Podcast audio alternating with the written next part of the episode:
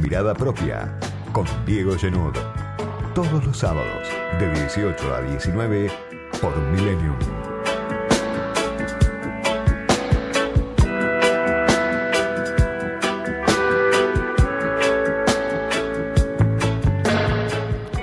Todo está en suspenso y todo parece secundario al lado del espectáculo del Mundial de Fútbol, de la Copa de Qatar. Bastante hablábamos de eso la semana pasada en la entrevista que hicimos con Juan Becerra, con el escritor Juan Becerra, pero las imágenes que llegan desde Qatar, donde está instalado todo el poder, también sorprende, también eh, indican algo importante, algo sintomático. El poder global está instalado en Qatar, obviamente todo lo que gira alrededor del negocio del fútbol, pero también el poder local, los argentinos, los que tienen el poder en la Argentina, se exhiben en el estadio, en los estadios de Qatar viendo a la selección nacional. Vimos en los últimos días, en las últimas semana larga, imágenes de la dirigencia argentina en Qatar, políticos, empresarios, economistas, actores de peso en Comodoro Pi, algunos con peso en el mundo de los servicios de inteligencia, otros que en su momento nacieron como sindicalistas y hoy están más ligados al negocio de los medios de comunicación, a las empresas de comunicación. Macri, Gustavo Arribas, su ex jefe de la CIDE, representante de futbolistas, broker, en la tribuna, con José Luis Manzano, el dueño de la distribuidora de luz más grande de la Argentina,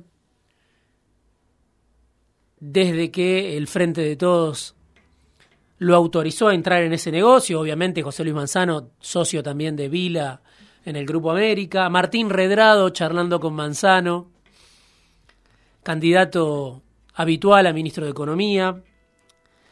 Víctor Santamaría, dueño de Página 12, de Canal 9, de IP también. Solamente estoy mencionando algunos, los más notables, que aparecieron en Qatar en estos días. Por eso digo que no es solo el poder, el poder global, sino que también es el poder local el que está en Qatar. Una fauna diversa que se encuentra en la tribuna y, como siempre, a años luz de los problemas de la mayoría de la población. Pero lo raro no es, en todo caso, esa distancia entre el poder local y la mayor parte de la sociedad, sino que muchos de estos actores, porque son dueños de medios, porque están insertos en las estructuras del poder en la Argentina, tengan la capacidad que tienen de marcar agenda desde su lugar de privilegio, de traficar intereses particulares como preocupaciones sociales. Bueno, habla y mucho de cómo funciona el poder y la sociedad en la Argentina.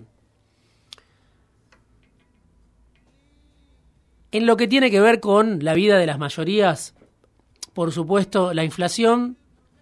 Vamos a conocer seguramente en los próximos días un nuevo dato, en las próximas semanas.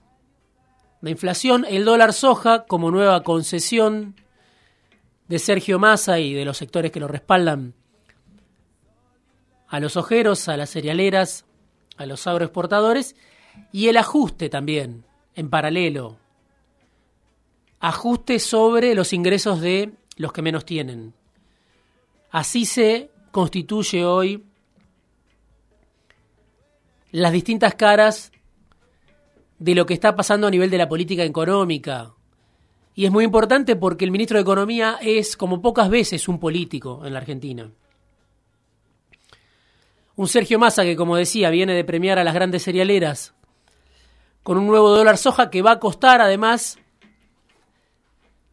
por esto de darle un dólar especial, una especie de retenciones cero a las cerealeras va a costar una cifra importante de emisión de pesos que va a emitir el Banco Central, alrededor de 500 mil millones de pesos, según algunas cifras, otros hablan de 200 mil, 300 mil millones de pesos, pero para un gobierno que está imponiendo un ajuste muy, muy, muy profundo en relación a lo que se gastaba hace un año atrás, no deja de ser llamativo lo que va a emitir el gobierno para pagar este dólar soja, que por supuesto le sirve a Massa y al Banco Central para respirar, para ganar aire, para tener blindadas hasta donde se pueda las reservas del Banco Central, pero que por un lado son de corto plazo estas reservas que entran, porque entran por una ventanilla, salen por la otra, y además, bueno, tienen la contraparte de la emisión. Una emisión que cuando va destinada a otras partidas se critica y mucho, cuando va destinada, por ejemplo, a subsidios económicos, o cuando va destinada, por ejemplo, a partidas sociales, pero que no se critica tanto cuando se emite para darle un, soja, un, dólar especial a los ojeros.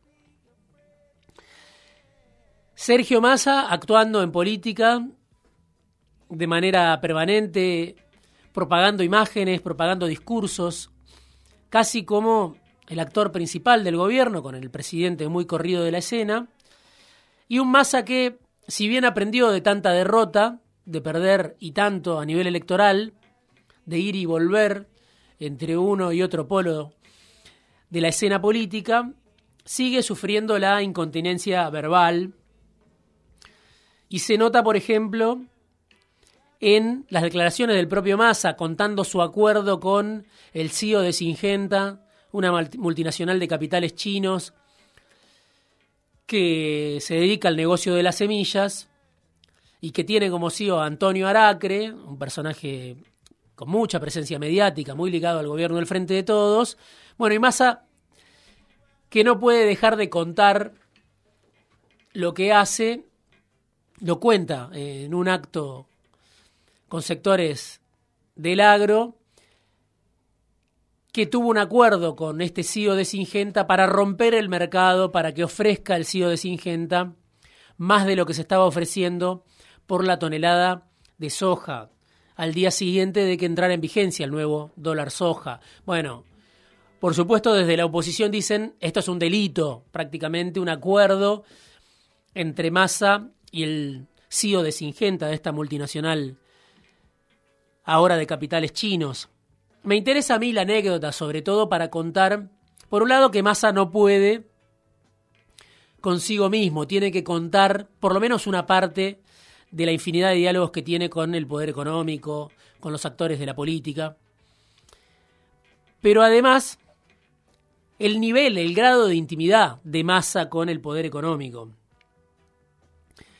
Ese Massa que no se aguanta y tiene que contarlo incluso aunque eso lo debilite, lo deteriore, incluso aunque eso incremente la desconfianza que le tienen muchos actores de la política. Pero así es el ministro de Economía, que dice que no quiere ser candidato, pero trabaja las 24 horas como candidato, además de como ministro de Economía.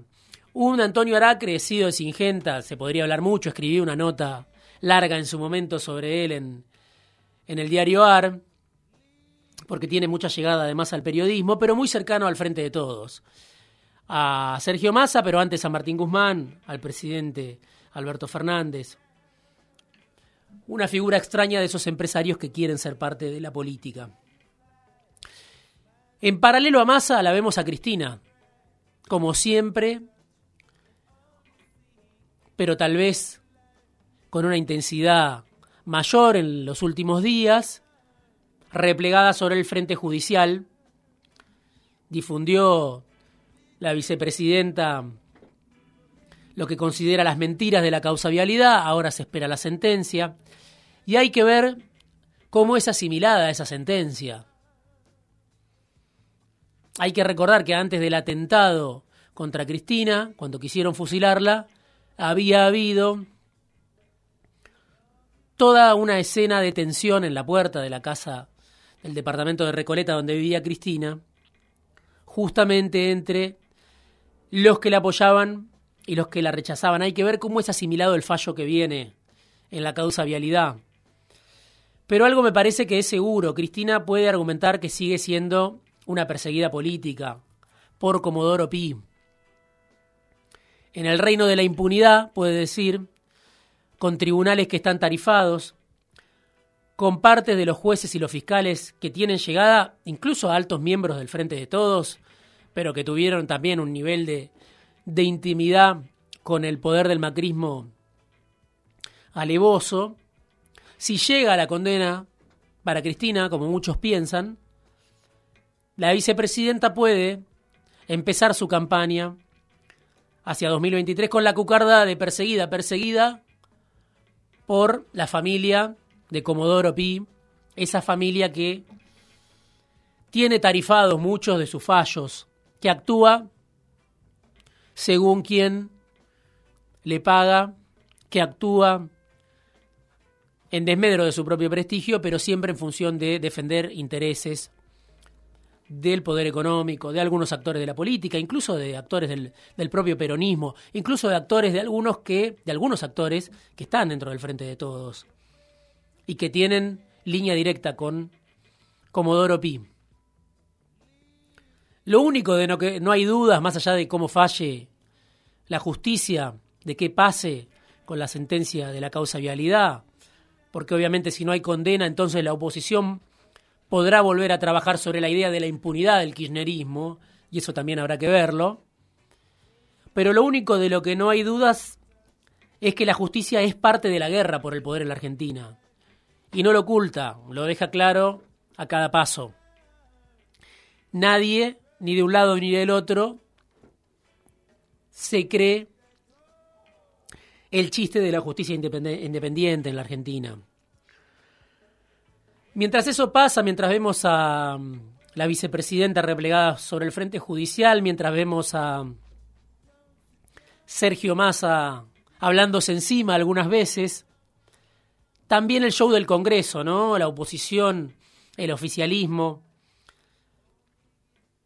Se frustró una sesión en la cual el oficialismo buscaba crear nueve universidades. Venía ya discutida la designación, las designaciones en el Consejo de la Magistratura. Se frustró también la reelección de Cecilia Moró como presidenta de la Cámara. Lo que estuvimos viendo casi como un entretenimiento entre partido y partido del Mundial, los gritos, los insultos, los gestos como los del candidato Cristian Ritondo, decidido a ser candidato a gobernador en la provincia de Buenos Aires, con el apoyo de Patricia Burrich, con el apoyo de Mauricio Macri, contra Diego Santilli, contra Horacio Rodríguez Larreta. Lo que vimos en el Congreso, ¿no? También, más allá de el cruce de acusaciones, si uno toma cierta distancia, lo mira desde afuera, también se ve una fauna diversa que actúa para la tribuna a años luz de los problemas de la mayoría.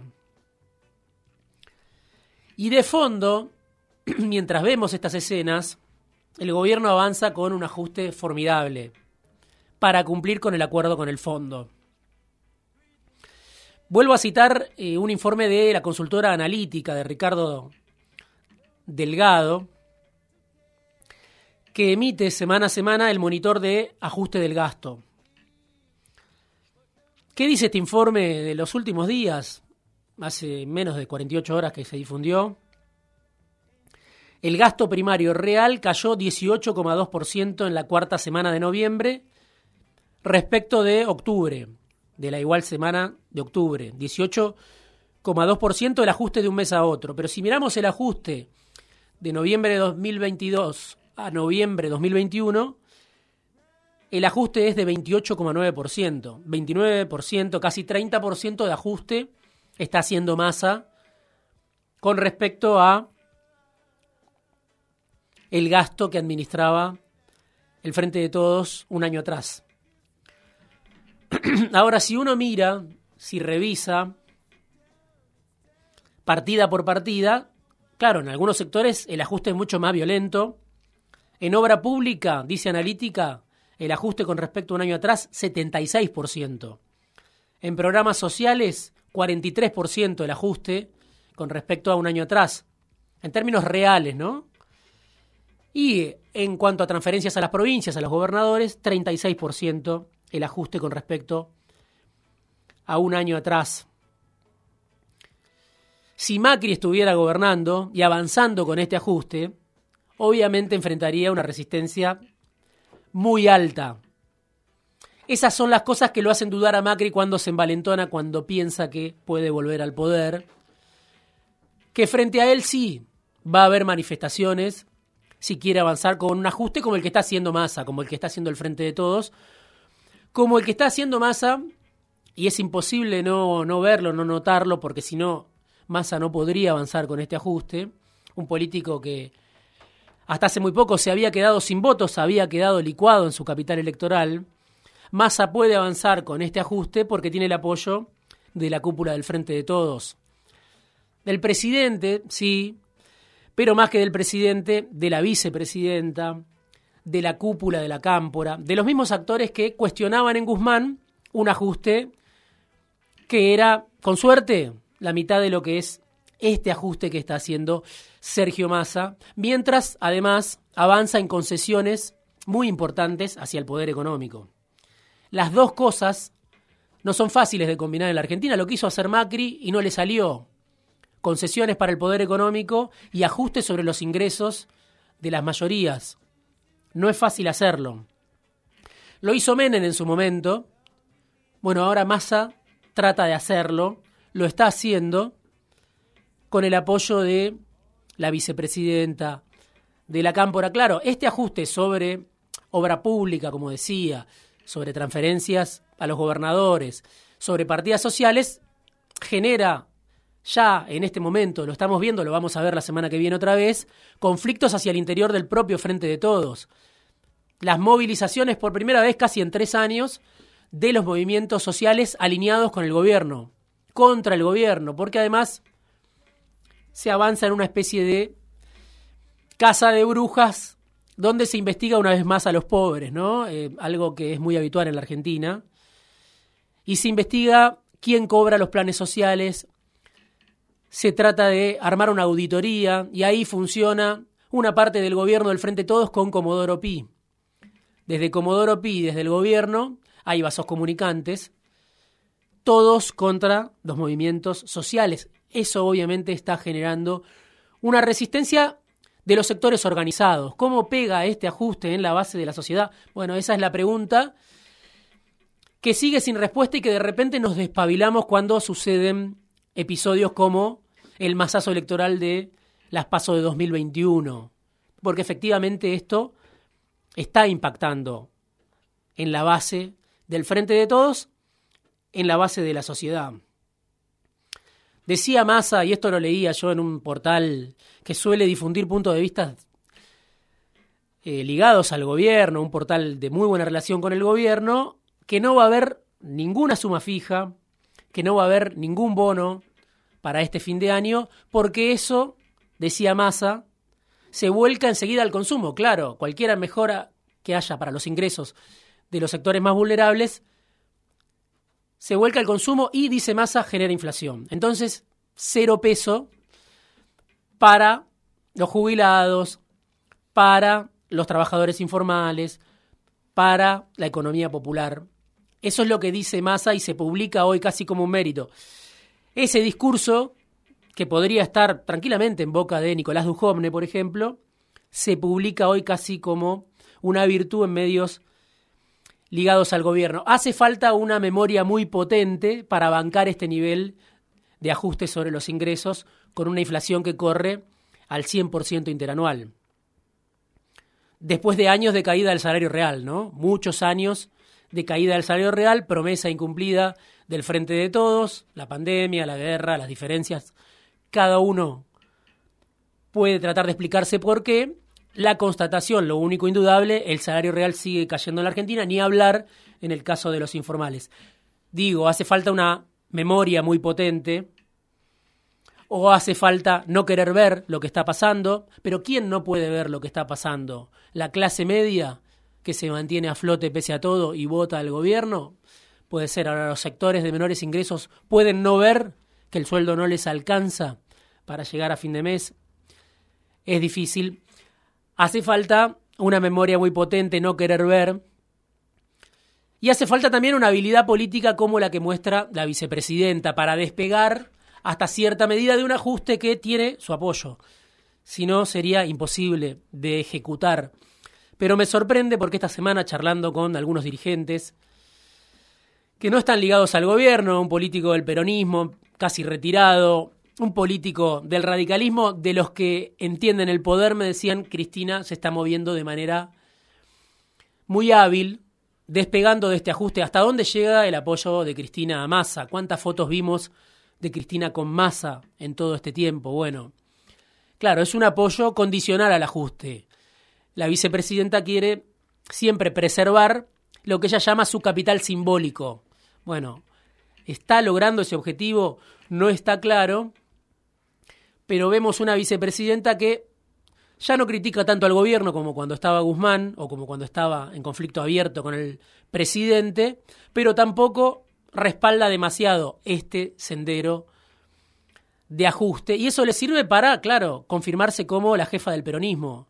Lo vemos con intendentes, con movimientos sociales que hoy la vuelven a elegir como jefa. Falta muchísimo, todavía hay que pasar el mundial, hay que pasar el verano. La Argentina sigue siendo, aunque estemos viendo las imágenes que vienen de Qatar, el día a día. Y recién ahí, cuando llegue la antesala de las elecciones, vamos a saber si alcanzaba con esa memoria potente de lo que fue el kirchnerismo en su tiempo de gloria, si alcanzaba con esa habilidad política que algunos en la oposición le reconocen a la vicepresidenta, o si ese arte de Cristina no tenía chances de prosperar en medio del derrumbe del poder adquisitivo y durante un gobierno peronista.